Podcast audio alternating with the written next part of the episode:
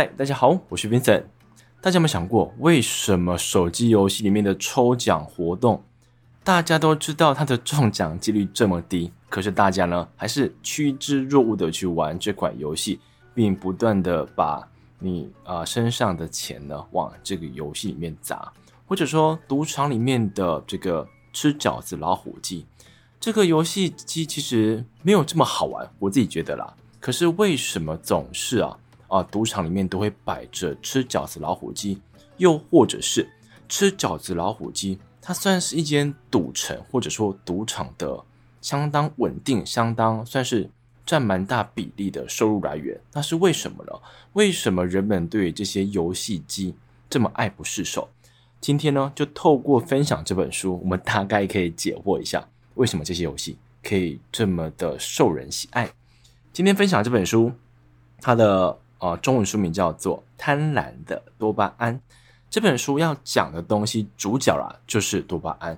那这个东西呢，我过去在很多大脑科学的书籍当中，或是讲述意志力啊，或者讲述习惯的书籍当中，都曾经看到它的大名。那我过去对多巴胺的印象就是，多巴胺呢、啊，它会让我们想去做某件事情，或者说让我们持续去做某一件事情。那有时候，如果这件事情是对我来讲不错的，那它就是正向的；反之就是负面的嘛。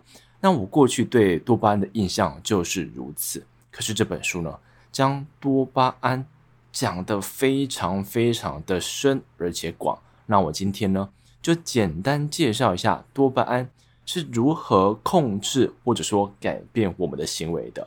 一刚开始。不要麻烦大家把你的双手伸出去，诶，伸出去之后，你大概左右晃啊晃啊，晃完之后呢，你看一下，在你现在可以摸到的地方，可以拿到的东西，我们的大脑会把它称作静体的事物。那在这个时间点啊，你的手臂之外的，你现在摸不到的东西，它就叫做外体的。我们的大脑当中就是将。我们所存在的世界分为近体的跟外体的，就这两类。那为什么要分成两类呢？因为我们的大脑要透过完全不同的方式来解读近体的跟外体的。我们先讲一下外体的。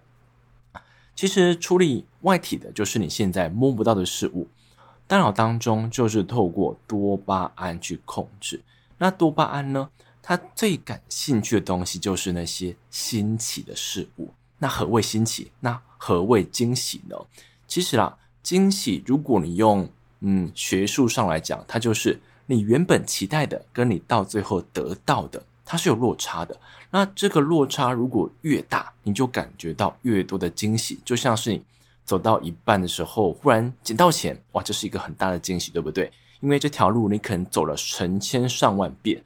可是今天让你捡到钱了，所以这个奖赏是超出你所想象的，或者说你今天到办公室之后，你完全不知道你的同事会帮你准备蛋糕哦。可是就在你诶进去不久之后，你发现同事们怎么都还没到，结果同事忽然在后面拿起蛋糕向你说声生日快乐，这就是惊喜嘛。那这是我们大脑当中的多巴胺，他最喜欢的。所以，凡是那些超出我们所想象之外的事物，多巴胺都会操控着你去尝试。那它会怎么操控我们人类呢？其实啊，它就是在大脑当中，嗯，加速释放。因为原本啊，多巴胺的释放频率大概是每秒钟三次。可是，当他今天发现一件新奇事物时，它会加速到每秒钟二十次。那当这个速度增加之后，我们会从中感觉到很兴奋，感觉到很快乐，所以呢，你会觉得说，哎，去追逐这样子新奇的事物是对的，因为它让你感觉到很快乐嘛。所以，当我们今天在你原本的街道上看到一间新开的饮料店或餐厅时，你的多巴胺就会想要让你去尝试。那这样子的尝试啊，我们可以往过去推演，就是人类还活在丛林里的时候。其实这种好奇心，其实这种对于新奇感的追求，可以让人们有更高的生存几率。因为如果现在人类啊都是在一个小小的地方找到那些固有的食物。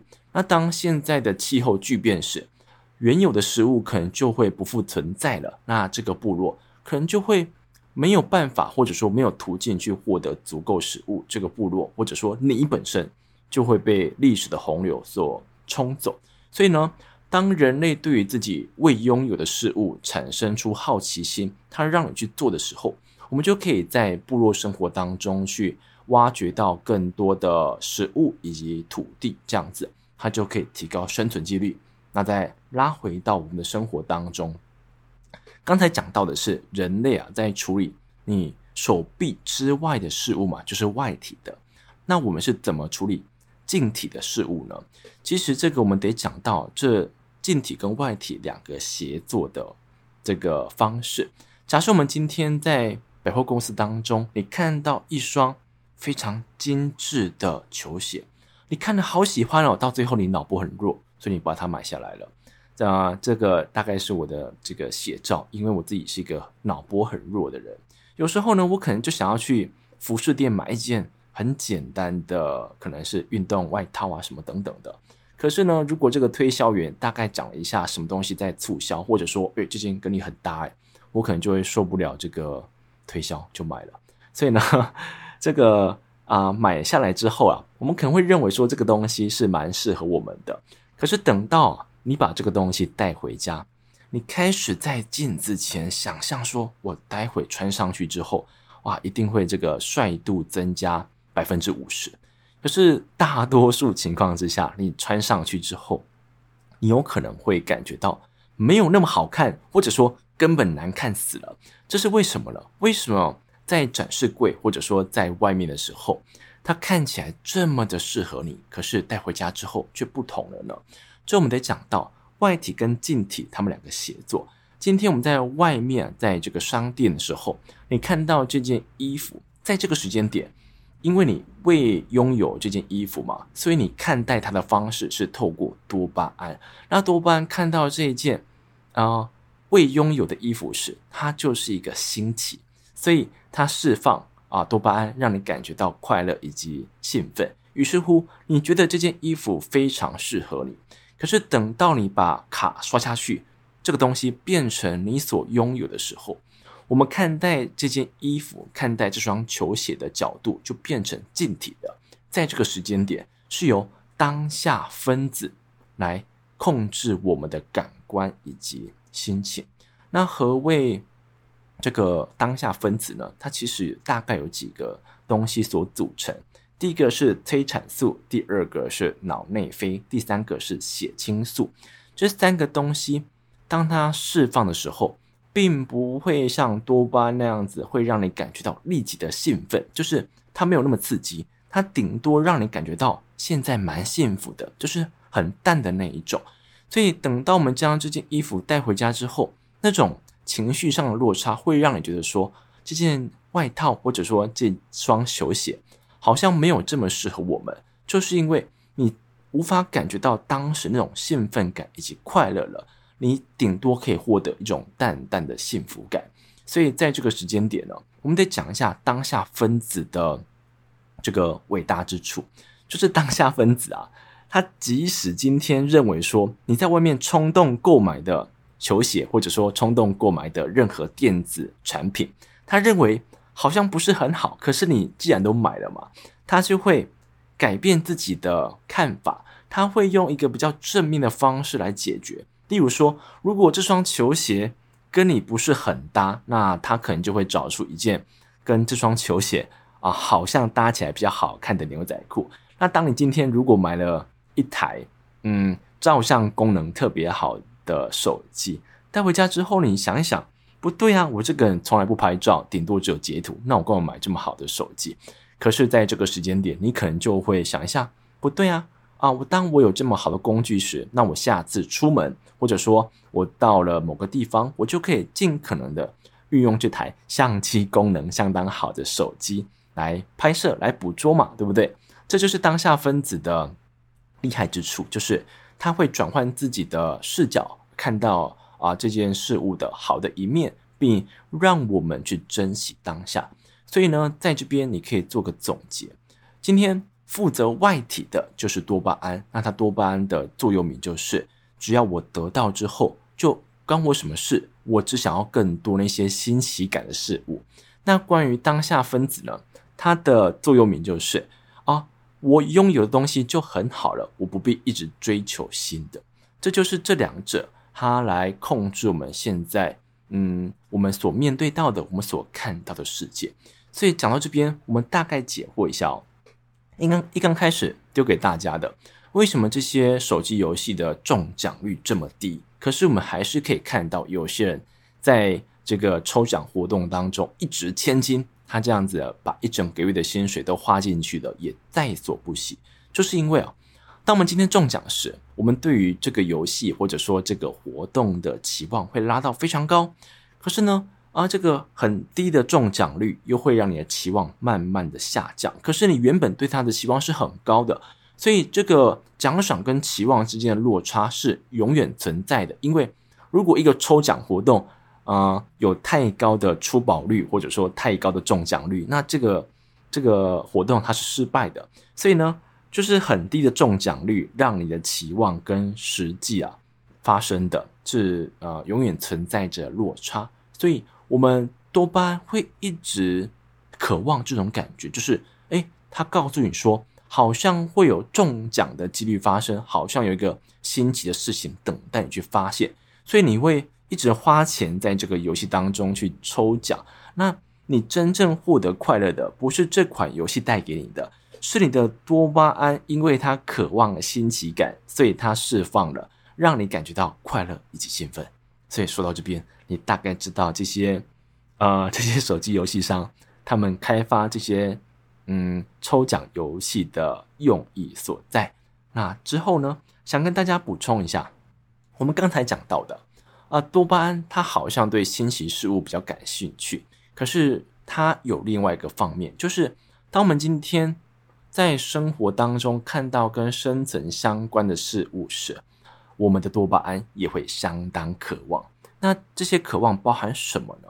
包含了食物啊，因为没有食物活不下去嘛。也包含了繁衍，就像是我们可能会想要找到另外一个对象，让彼此之间去产生下一代。那另外一个呢，就是人际关系，因为我们都知道嘛，人类是一个社会性的动物。我们今天很难依靠一个人自己的力量就可以啊安然无恙的存在在这个社会当中。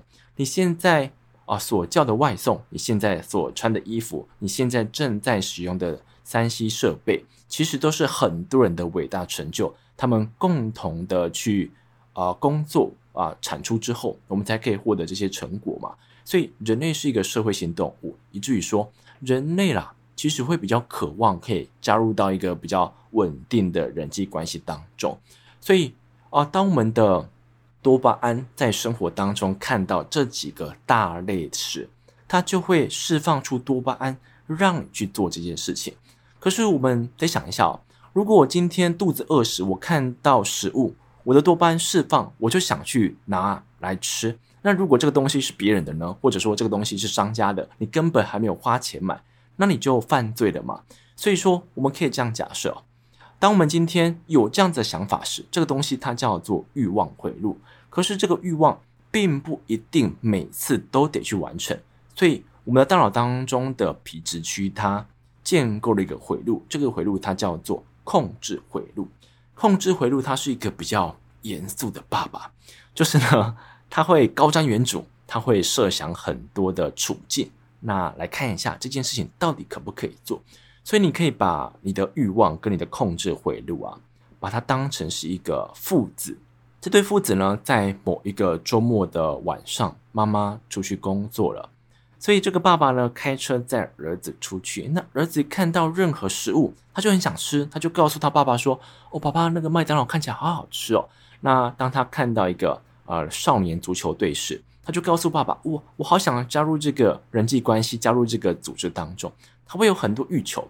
那当他的爸爸听到这些啊、指令或者说想法时，他的爸爸就要判别出到底这个指令值不值得做。如果这件事情呢，跟我的长期目标，嗯，是相契合的话，那值得做。他可是如果这件事情跟长期目标相违背，那就不能做嘛。就例如说，他的儿子的这个成绩已经不好了，还要花时间去参加足球队、棒球队，这样子是不行的。或者说，他的儿子今天可能已经是圆滚滚的一个人了，那如果还让他吃炸鸡，这样子对于长期目标就是健康而言，可能是不相符的。所以呢，我们的控制回路跟我们的这个欲望回路就是这样子在互动。